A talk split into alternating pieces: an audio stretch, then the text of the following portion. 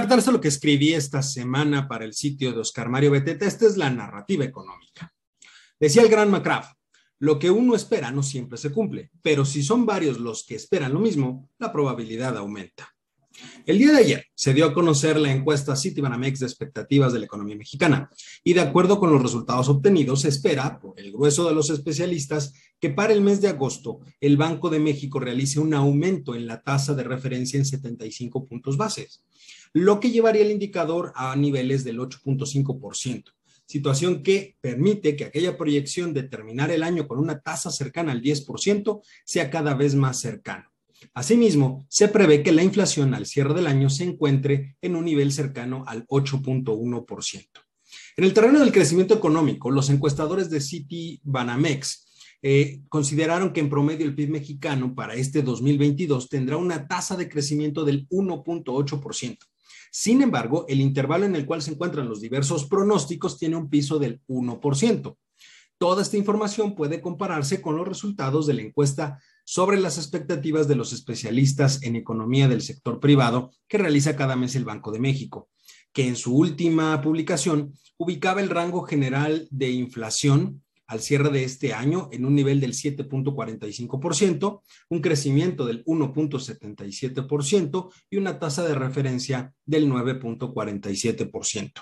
Como podrá ver, mis, eh, ambas encuestas tienen datos muy similares que reflejan la necesidad de tomar decisiones importantes respecto del rumbo de la economía mexicana, dado que, como ya lo he mencionado en este mismo espacio en otras ocasiones, niveles de crecimiento menores al 1.5% promedio entre 2022 y 2024 indicarían un proceso de contracción del tamaño de la economía nacional, lo que en buen cristiano, en buen castellano, significa que se habrá destruido parte de la base productiva en ese tiempo. Por supuesto, las consecuencias de tener una economía mucho más pequeña y un nivel poblacional mayor que al inicio de esta administración no son nada agradables, pero es un escenario posible al que hay que agregar además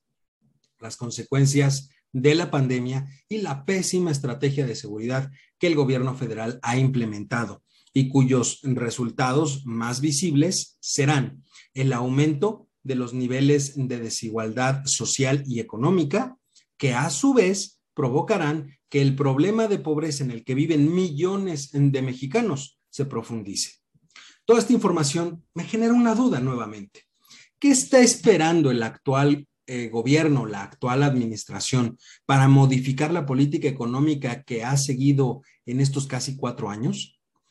A ver, no es explicable de ninguna manera que teniendo toda esta información disponible, se siga argumentando que existen otros datos respecto de la situación que vive eh, nuestro país. Podría considerar, podría darles por bueno que el simple hecho de que sea una fuente privada, en el caso de la encuesta Citibanamex, el gobierno prefiera tener cierta cautela o reserva en su consideración. Sin embargo, la información que publica el Banco de México es muy similar, dado que ambos documentos tienen como insumo principal la información que proporcionan los principales miembros del sistema financiero mexicano.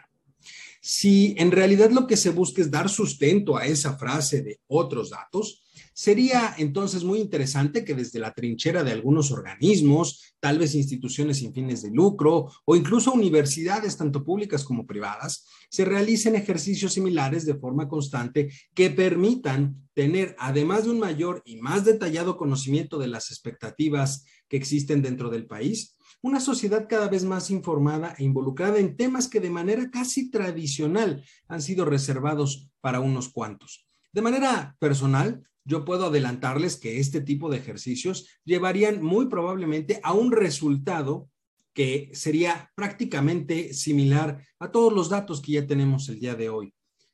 No habría mayor cambio, pero se podría involucrar mucho más a la sociedad. Aunque, por supuesto, hay otro lado positivo. Ayudaría a tener una base mucho más sólida y robusta para poder exigir un cambio importante en la dirección económica del país.